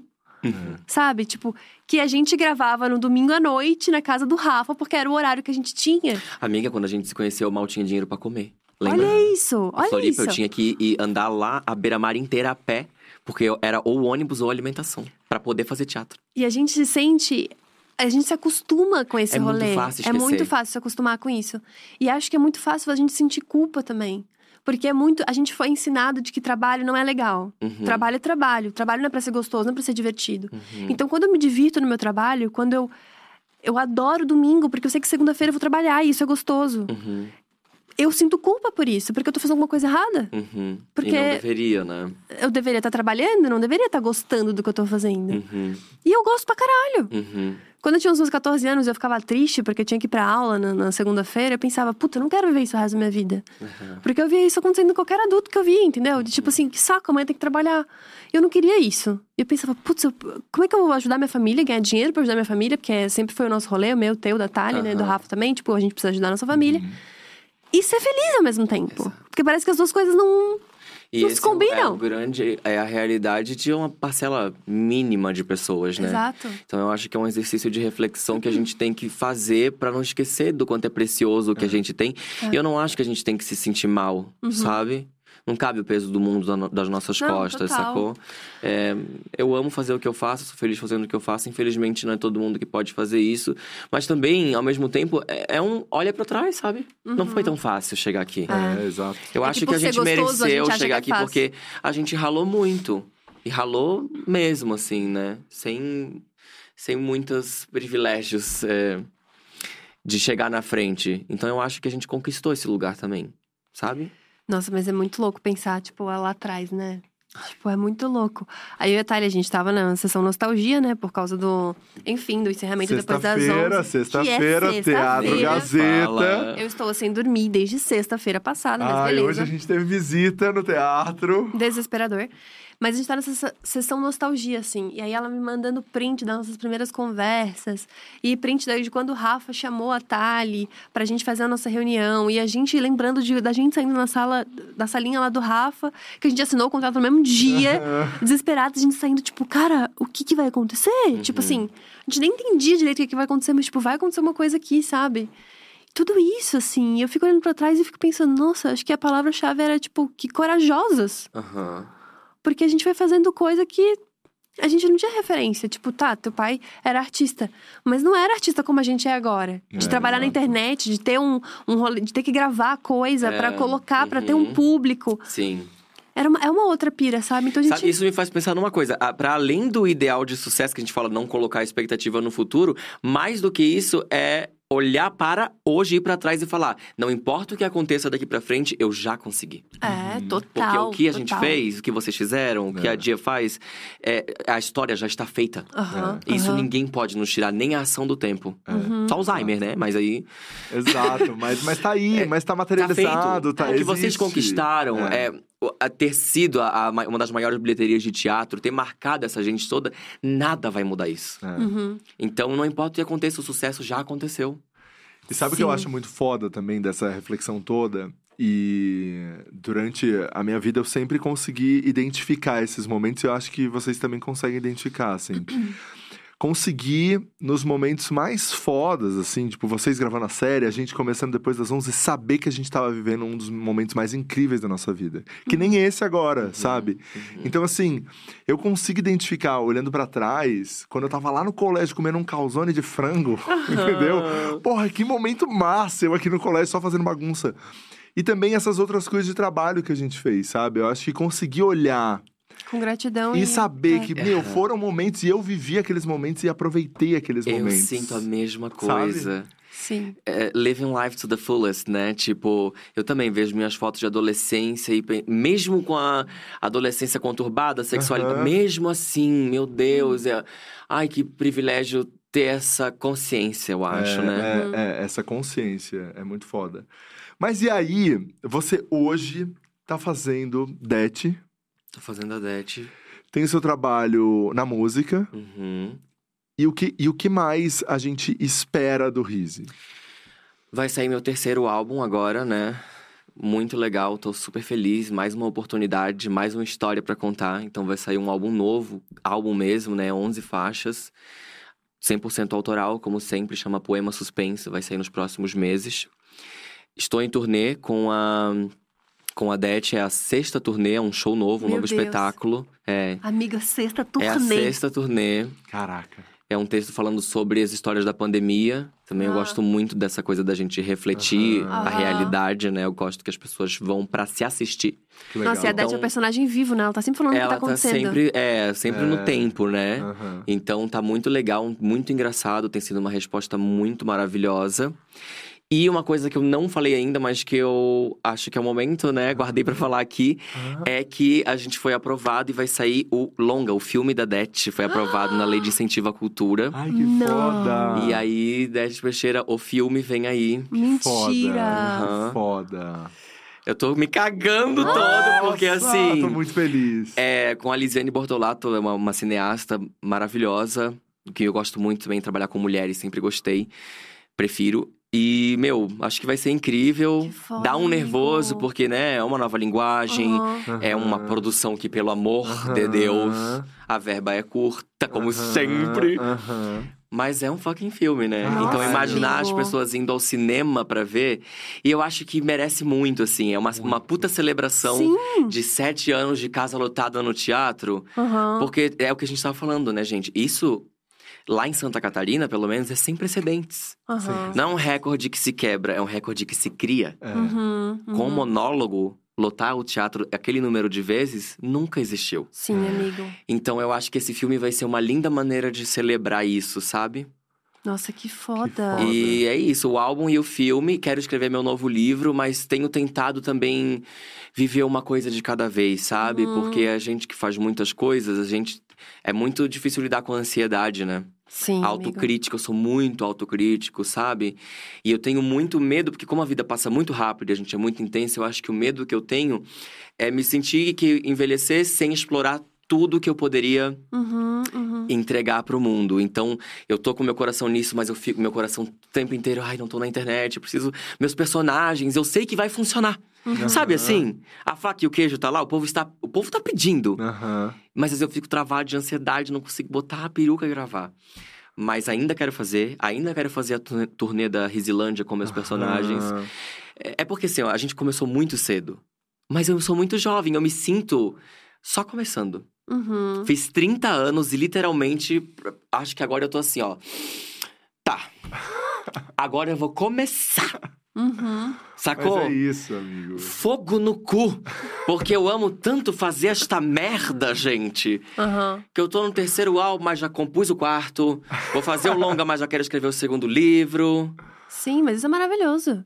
É, é bom demais fazer o que a gente faz. É, eu me É. sinto só começando. E eu quero ficar velha maricona. Eu quero ser o Zé Celso. Ah, eu quero ser o Zé César. Não é? Gente, eu quero ser assim. Eu quero estar com 75 anos. Fazendo. Fazendo. No palco, pelada, com a minha cuceta cheia de pelhanca. Eu quero morrer fazendo isso. Eu quero morrer em cima do palco. Meio dia. Não, uma hora e vinte e a gente ouve cuceta. É Eu ia falar cuceta, eu acho tão horrorosa a palavra cuceta. É pior que bussy. Mas... como, é isso. Ei, Pra quem não Não, entendeu. eu odeio você, eu não sou arrombada. Pra quem não entendeu, a galera do Twitter explica, tá bom? Lá no Twitter tem uma explicação. Joga a palavrinha que você acha. É. Que vai ter, vai ter uns, uns tweets Ai, bem legais gente, sobre é isso. isso aí. Ai, Ah, amigo, que Amigo, coisa maravilhosa. Mas, mas tem uma coisa que eu queria muito é, te perguntar. Você já falou isso sobre a Ana Paula, mas você imita muito bem. Uhum. Você é assim, pra mim, você e Dani Calabresa hoje Uhum. são as pessoas que têm uma capacidade de pegar os trejeitos e imitar Uhum. incrivelmente bem. Mas eu sinto que você não quer explorar tanto isso, assim. É, Você tem uma, uma coisinha, putz, eu não vou. Porque, cara, quando você começou a imitar Ana Paula e Pablo, foi uma coisa assim. Você, você entendeu que você quebrou uma bolha ali, né? Você Uhum. tava batendo num teto, Uhum. né? Onde o seu trabalho ia, e quando você começou a fazer isso, você foi pra outro lugar. Aham, sim. É... Por que isso? Eu vou te falar, amigo. Eu amo imitar. Amo. Isso eu herdei do meu pai. Meu pai é um exímio imitador. Ah, é? Dentro de Sério? casa só. aham, Mas Dentro assim, de casa. desde imitar parente, professor sempre esteve em mim. Eu realmente reconheço que eu tenho uma capacidade de observar Isso. e reproduzir. Só que eu tenho um pouco de resistência a isso me reduzir, Sim. sabe? Não estou querendo diminuir quem é imitador. Uhum. Eu acho incrível, porra, é uma habilidade. É. Mas eu tenho um pouco de. e Isso me, me incomodava um pouco na época, sabe? Porque ao mesmo tempo que eu achava muito massa, adorava o quanto bombou, eu não queria ser reconhecido como o cara que imita a pessoa, Uhum, sabe? uhum. Sempre fui de um rolê autoral. E eu adoro. Agora que eu tô envelhecendo um pouco mais, eu tô. Acho que eu tô amadurecendo nesse aspecto de tipo, foda-se também. Uhum. Sabe? Se- se- Que eu tive quando eu cheguei nos 27, aquele momento pré-30. Ai, meu, eu tenho o Tazo, né? A minha banda de pop. Uhum. E aí eu fiquei tipo, ai, mas fazer pop, será que eu já não tô velho? Será que eu eu quero cantar beijo geladinho? Será que eu quero ser o cara que imita Pablo? Então, acho que isso bate um pouco no ego. E isso é uma merda, assim, às vezes também do teatro raiz, porque a gente vem um pouco com essa mentalidade, né? Tipo. Brecht Stanislavski, eu faço isso aqui. Tipo, A gente sempre quer fazer um bagulho, tipo... não, e como eu sou a louca do conceito, eu sempre fui da coisa cabeçuda, né? Eu gosto de assistir aquele filme grego, três horas, uma pessoa cagando silêncio. eu sou essa bicha conceito, saca? E aí eu ficava meio assim, tipo, é, preconceito. Aham. É. Mas agora, com um pouco mais de maturidade, eu tô aprendendo, na terapia também, a. Eu sou todas essas coisas. Sabe? Sim! Eu não... E se uma pessoa acha que eu sou o cara que imita muito bem a Pablo, eu não preciso provar pra ela que eu sou a Uhum. todo custo, que eu sou um ator que faz coisa cabeçuda ou. A comédia tem muito isso. E eu acho que eu tenho que aceitar que a comédia me escolheu também. Eu fugi muito disso. Mas não adianta, cara. Eu sou uma palhaça, né? Você, é, você é uma palhaça. você é uma palhaça. Inclusive, amigo. eu tô tão nesse momento de amadurecer as ideias que. Vou falar uma coisa polêmica aqui. Não para os outros. Para mim, eu fazendo, jamais me imaginei fazendo stand-up comedy. As pessoas acham que o que eu faço na DET é e não é monólogo. É. Adoro ver os outros. Aham. Mas nunca me imaginei porque o formato, para mim, não me aprazia. Não tô começando a pensar. Olha. E seria incrível um stand-up teu. Sabe por Seria quê? incrível. Por que não? Por que não? Cara, Por que não? gente, eu preciso mandar pra vocês uma entrevista da Débora Seco, onde ela fala: Eu tô cansada de tentar me encaixar na atriz cult. Eu quero ser pop, eu quero fazer dancinha de TikTok. É maravilhoso ser pop. Exato, por que É, a gente tem essa entende? ideia, né? E- Tipo, E, assim, ó, como multiartista, eu quero fazer todas as coisas, tá ligado? Eu tô escrevendo um filme que eu quero dirigir, Uhum. sabe? Quero explorar ser cineasta, quero. Por que não fazer um stand-up? Se eu falo as merdas e vocês ficam cascando o bico, talvez eu não esteja perdendo dinheiro. Exato! Nossa, Eu também tenho isso, né? Eu sou taurina. Quatro vezes, igual eu tô. e eu falo, gente, É. será que eu não tô desperdiçando um produto aí? Não, e eu tô Já estudando falta stand-up. gay no stand-up, vamos falar a verdade? É. É. Tem um ou dois famosos, muito bons. Uhum. Mas eu acho que isso também é representatividade, sabia? Uhum. Falta alguém falando de chuca lá em cima.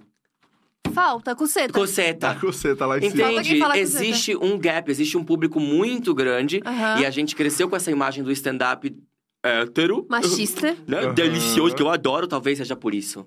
Ó, o insight é, terapêutico. É. Eu acho que a minha relutância é essa, porque o que eu Sim. associo a stand-up comedy é o povo rindo da bicha, rindo Sim. de mim. O povo falando de mulher, ressexualizando mulher. Ah, Exato. chupa meu pau! Umas piadas assim que. É, eu Exato. acho que é vontade de pular de um prédio. isso. E eu acho que é isso. E eu acho que, automaticamente, quando a gente vê a cena, o ambiente parece que ele não vai ser confortável. É, Amigo, a- exato. é, me dá ojeriza, me dá repulsa. É, tipo, é, é onde. é, eu vejo a imagem do, do, do comediante, ele já me chamou de bicha em silêncio. Aham. Aham. Entende? E isso é mais que piada, gente. Isso é, é terapia mesmo, é negócio do, né? Trauma. Amigo, isso já é uma piada maravilhosa pra você abrir seu stand-up. Exato! Mas então, então eu acho que falta a gente ressignificar esse emprestar essa lugar jaqueta, também. Posso te emprestar essa jaqueta que fica bom Por no quê? palco. Ah, porque ela é, É mais hétero, né? Ela Ma- ah, é, tu é mais passável, né? é, exato. Uma coisa mais- Amigo, mas eu tô estudando stand-up agora e é muito legal, porque ninguém te acha engraçado. Porque se, tipo, você tá numa turma que as pessoas não. Sabe, eu tô numa, numa turma de uma galera mais velha, ninguém sabe do meu, do meu trampo na internet. Então eu vou lá e ninguém ri das minhas coisas. Eu fico tipo, cara, eu tenho que estudar mesmo. Porque, tipo assim, eu tô muito acostumada com o público. Eu sei fazer um público Eu rir. acho que tu vai arrasar. Não, mas é muito engraçado, tipo, eu tenho que pensar e estudar numa. Vou pensar numa estrutura de piada. Que é um rolê que a gente não faz Tudo isso. bem, mas é que tu é muito boa roteirista.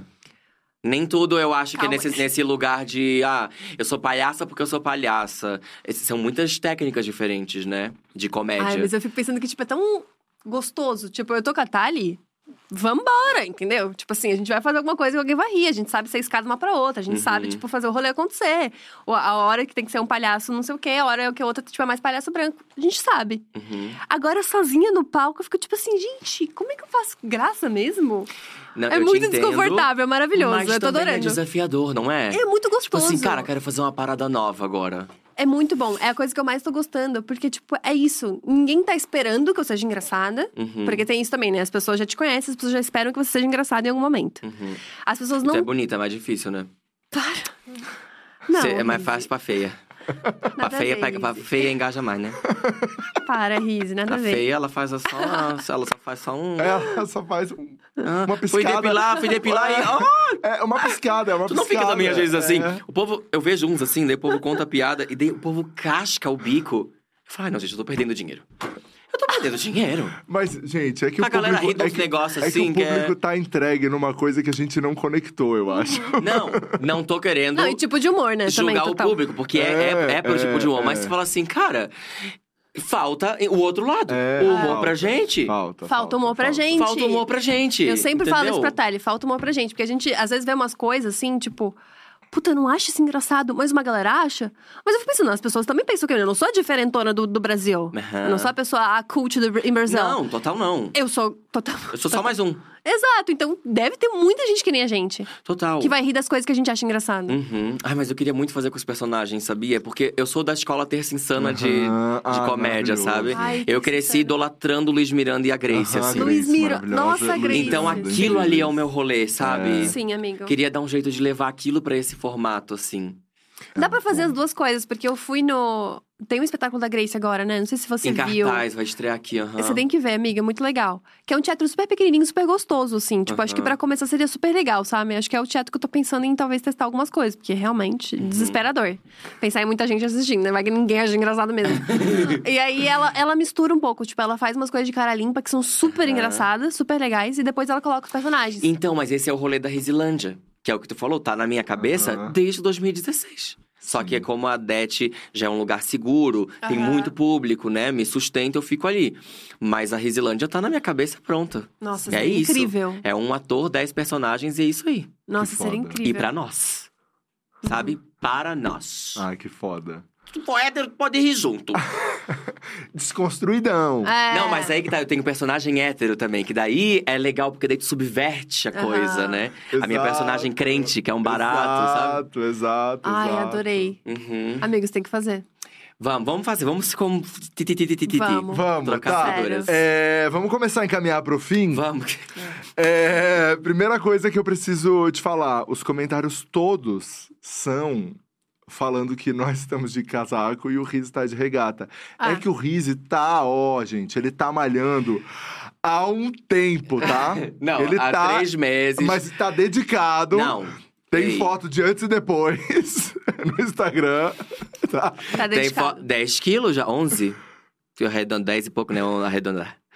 Mas é, foi uma mudança de vida, né, gente? Foi, Parei né? de fumar, tudo e tal. Depois de- E em minha defesa, não tá frio aqui dentro da sala, não, gente. Tá meio quente. Não sei se é porque eu sou expansivo também, né? É. É. a- As três pessoas. Ah, o o Léo já falou, é o fogo do riso, gente. É. é. Eu ia fazer uma piadaca aqui pra nós. Abafa. A fama. Ai, Leozinho! Ai, gente. Ah, Gente, esse, então- assim, ó, não vai ter corte esse podcast. Não vai ter. Quem viu, viu, não vai ter vídeo bruto, tá bom? É, não tem como. Não Não, tem tem, como. como. Acabou A monetização a gente perdeu na cuceta. Isso, Ali Gente, deixa- teve antes de me 3% despedir. seguido. Não, calma, tem muito mais. É. Ah, Tem tá. muito mais. Deixa depois eu quero me despedir. Tá, mas tem muito mais. Primeiro, primeiro é o bloquinho da fofoca. A gente tem um bloco só de fofoca Tá. aqui. Entraria no BBB? De novo, o negócio de amadurecendo. A vida inteira, a bicha brechiniana, né? Não porque eu sou ator, não quero ser conhecido como ex-BBB. Ano passado gravei um vídeo de inscrição. Mas daí bom. fechou pro sul antes de eu mandar. Putz. Por que não? Por Acho que que não? os 30, eles têm um elemento maravilhoso de tipo assim, ó, foda-se. Foda-se, é. bom, né? Sabe a Foda-se pugliese da liberta. pandemia? Foda-se a vida, tipo assim. Foda-se liberta, né? Exato. Foda-se é bom. Liberta. Por que não? Uhum. Olha, porque agora também mudou, né? Depois da Manu Gavassi, É, virou uma vitrine. É a nova malhação. a nova malhação. Pode crer. Verdade. Entendeu? Só que É com bastante saem os atores das novelas. É que. é- não, e assim, ó, o que que tu tem a perder? Sacou? Teve uma galera que E tipo, perdeu a, gente, coisa, a vai. gente já. É, não, tudo bem, mas a gente já vem desse background de arte. Então, se a gente conseguir uma oportunidade legal, a gente não precisa provar nada pra ninguém, porque a gente já faz isso, sacou? É, exato. Então, tipo, pô, vai que pinta um convite pra fazer alguma novela, ou que a tua música re- tem uma repercussão.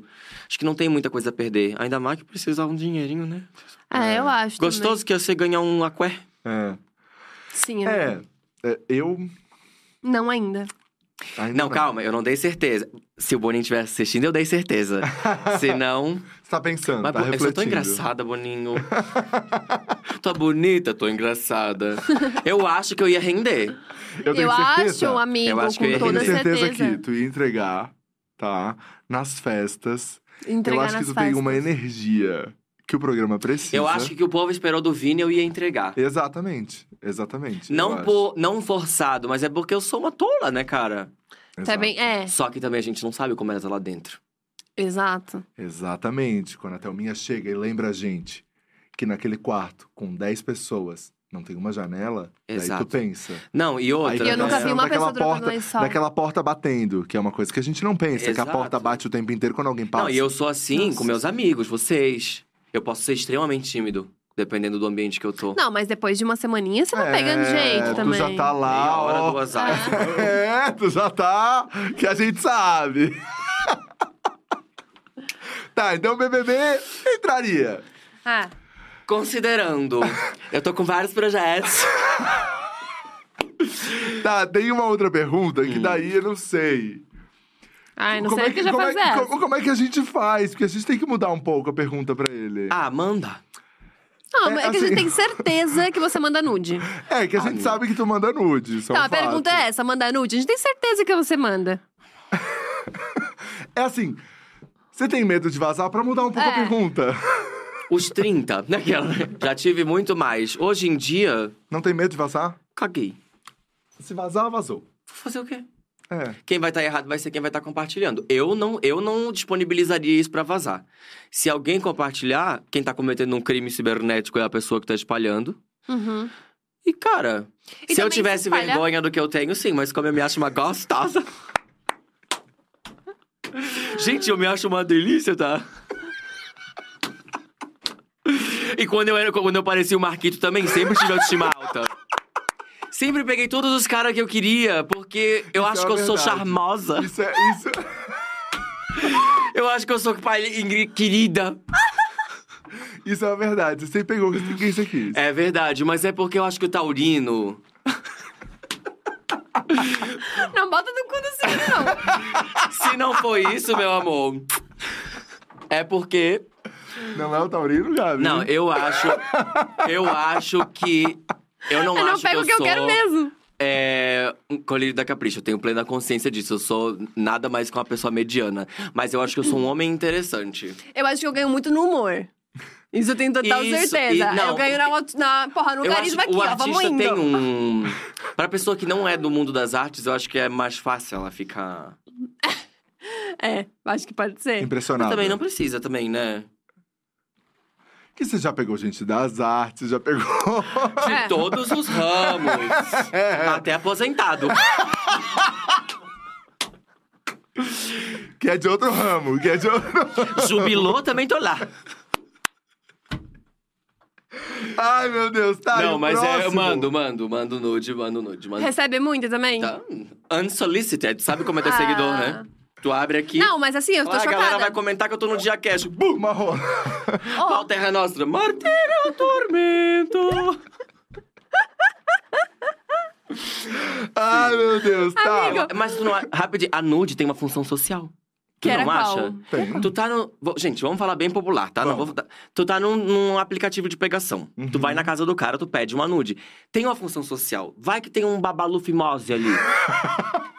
tu não vai querer ter essa Deus, surpresa, esse bico de Rizzi. galo, pessoalmente. Ai, que Então tu já vê antes e tu vê se tu tá disposta.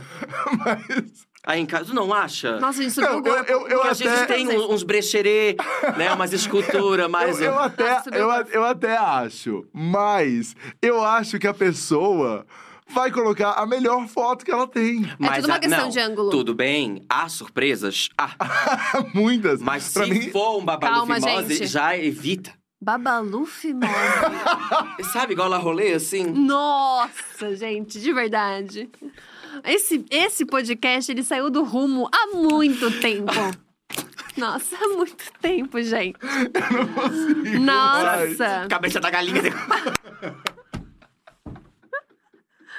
Gente, eu tinha certeza que seria isso.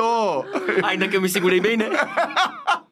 Vem até aqui, vem até aqui. Aguentei uma hora falando de Deus e, uma. Deus e arte. Até que demorou pra acabar em Pinguelo. É. Acabar em pinguela e mamica, né? Isso ia ser um problemão no Big Brother pra mim. o quê? né? O quê? Só pessoa exacerbada, né? Ah, amiga, mas isso é maravilhoso. Nunca teve ninguém assim. Eu ia gostar. Não, amor, mas tô dizendo de aguentar, que eu ia ficar mal-humorado em dois tempos. É. Ah, de ser transante, tu diz. Eu tava na piada é, tu ainda. tinha que ver isso aqui, cinco dias, dia de verão. Ai, saudade Há do dia. lendas, há histórias, há histórias da dia. Ô, amigo, mas eu acho que Exato. seria incrível você transante lá, não? Jamais. Eu sou zero moralista, zero, zero. Mas, mano, não. É? Não, isso pra mim ultrapassa o meu limite. Sério? Um vídeo meu não é. Só que o problema é que eu gosto de beber. E aí? E aí, quando você bebe, você gosta de transar. Total. Só que, cara, lá eu não sei se eu gostaria na minha vida de um vídeo meu no edredom.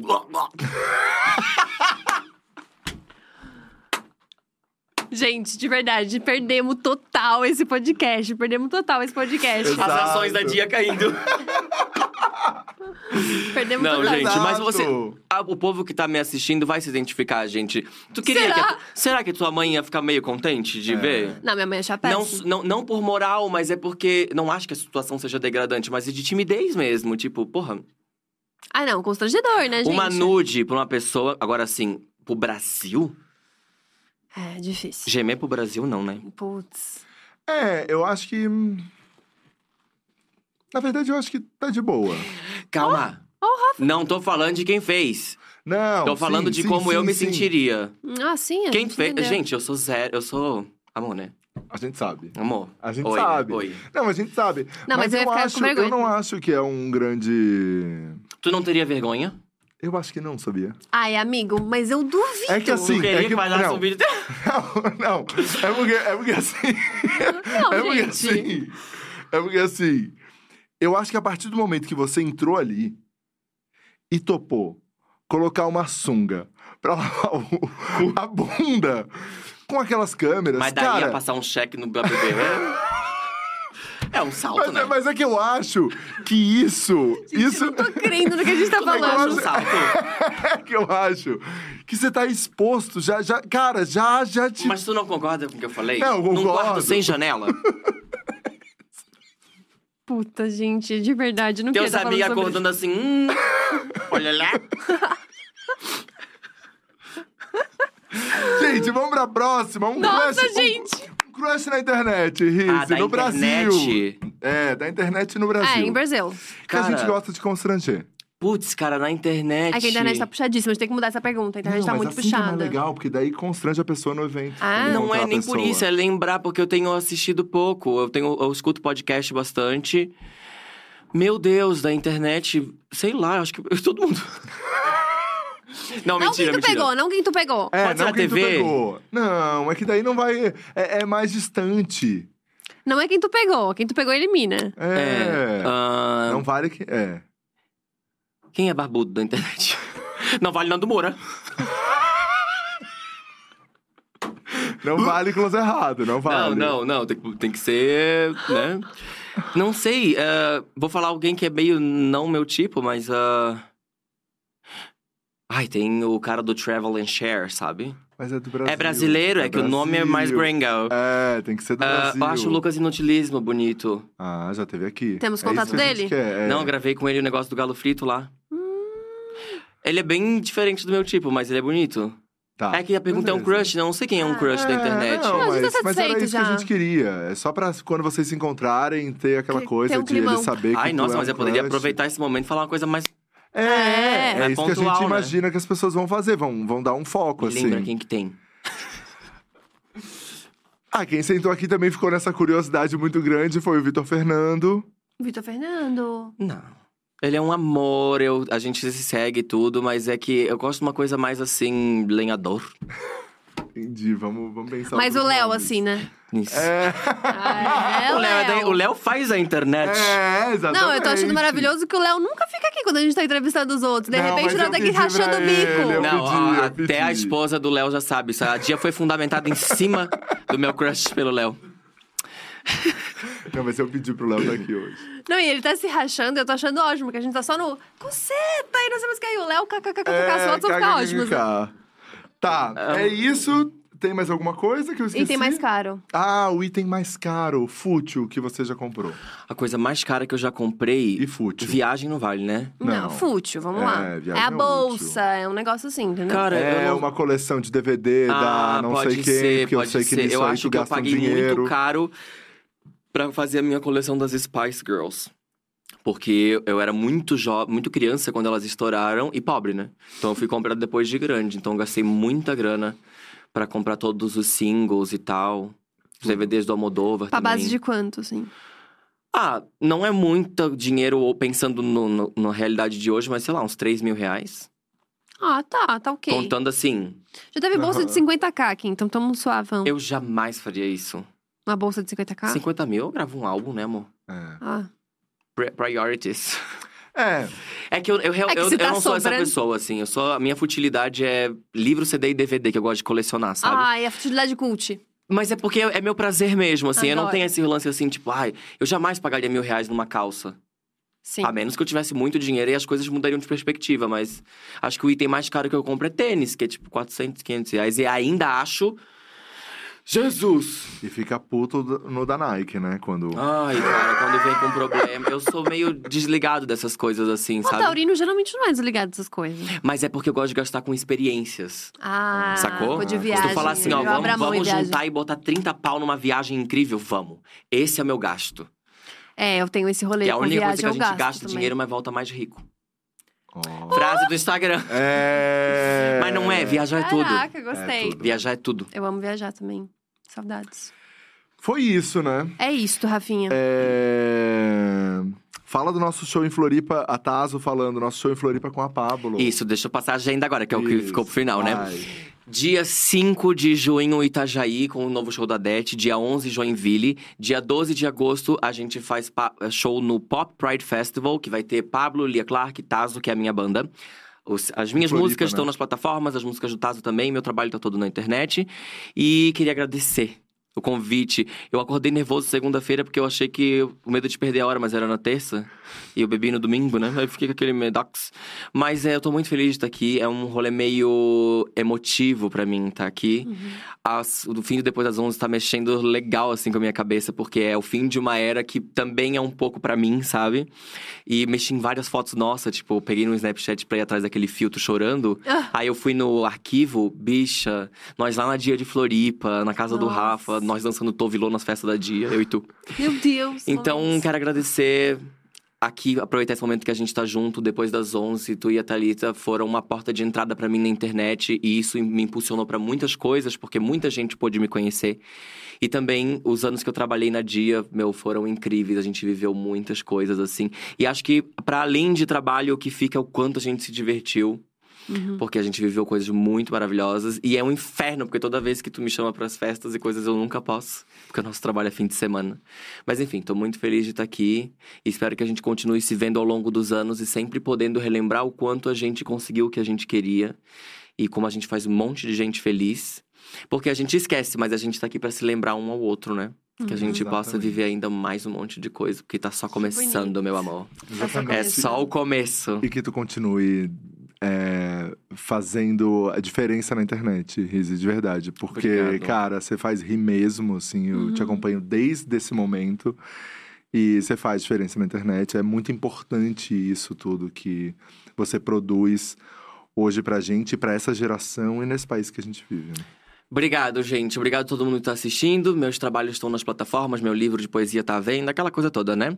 E é isso aí. Muito obrigado a todo mundo que me acompanha ao longo desses anos todos e continua aqui e permanece e que tá aí é, esperando o que vem por aí. E muito obrigado porque sempre há o que vir por aí, porque é só começo. O fogo no meu cu nunca acaba. Nunca acaba! É isso. Muito obrigada, Rafinha. sexta-feira, a gente tá junto, hein? É, sexta-feira a gente tá junto. Isso! Espetáculo de encerramento depois das 11 não tem mais ingressos, não infelizmente. Tem mais ingressos, acabaram Mas vai ter o vídeo no canal que vai, Vai ser ter super um vídeo lindo. no canal Isso. depois, Amém. postado lá. Vai ser um Vai ser momento. lindo. Olha, prepara, coração. Prepara. Eu- fiquei nervosa de Eu novo. falei né? que ontem eu já gravei o depoimento e já chorei. Eu, eu falei, cara, vou fazer uma coisa de um minuto. Não consegui Ah, ficar eu um tô minuto. chorando desde a arte no feed, literalmente, gente. gente. Cara, eu não Desespero. consegui gravar em um minuto. Eu quero só ver sexta-feira. Ah, Rafa, nem fala comigo sobre isso, eu tô completamente desesperada. É, obrigada a vocês dois. Rizzi, quero te dizer que desde o dia que eu te conheci, eu sabia que você estava destinado a coisas grandes. Então, assim, Ai, amiga. só desejo mais disso, sabe? Porque você é foda. Você também. Eu amo a nossa história, eu amo te admiro história. muito. Eu amo que a gente, sempre que for contar a nossa história, vai ter que inevitavelmente passar um pelo outro, porque a gente começou junto e é uma honra fazer arte contigo nesse país. Digo amo. Azul, tem Te uma foto aí desse momento, é isso, Gu? Temos? Na mão? Temos mais uma foto. Tem uma foto aí desse momento. Ai, que legal. lá na Ai, Dia de sim. Floripa. Thalita, te amo muito, amiga. Também Olha a Thali não tá aqui e a gente tá falando depois das 11. O Lubito aí também. Sim. Ai, que nossa. fofo. O que que foi isso? Dia de verão? Isso foi, acho que foi a divulgação de várias Divulgação da lives. Dia de é, Verão, aham. é. Ai, que legal. Que bonitinho da Muito gente. legal. Essa bota é eterna da Thali. Saca, a bota eterna. Toda foto que a gente tem com a Thali, a Thali tem com essa bota. É maravilhoso. É Eu isso, amo. gente. Adoro. Amo vocês. Obrigada, gente. Aham. Obrigada Valeu, por gente. tudo. O Diacast vai ficando por aqui. A gente volta na quinta-feira, é isto, Rafinha? Meio-dia. Quinta-feira. Meio-dia, com hein? Nath Finanças. Vamos dar uma olhadinha no nosso banco pra ver se a gente tá ok, tá em dia pra ter esse papo. Vamos, vamos, né? vamos dar uma vamos, olhada. Vamos pensar sobre isso. Mas também tá tranquila, né, Gabi? Tá tranquila, tá tranquila. Não vem pra cá essa hora. Rafinha, essa tá hora tranquila. falar pra mim que não Bom, tá tranquila. Você tá me expondo em rede nacional, com Tá, licença. tá bem tranquilinha que a gente sabe, gente. Isso aqui Bom, tá não fala mais grana. comigo. Bom, não fala mais comigo. Mas... Queria muito agradecer a todo mundo que assistiu esse podcast, que ouviu aí nas plataformas de áudio, porque estamos em todas. Toda entrevista tá aqui no canal da Dia. Se você não se inscreveu, este é o momento. E queria dizer que a gente tá muito geração Z. A gente tem um podcast. Dia Cash oficial no Quai e também no TikTok. Tá bom? Um beijo grande e até a próxima. Dia 5 de junho vai ter a parada ao vivo, hein? Isso. Vai ter podcast especial da parada, inclusive. Isso. Beijo grande. Até quinta. Beijo, tchau. tchau.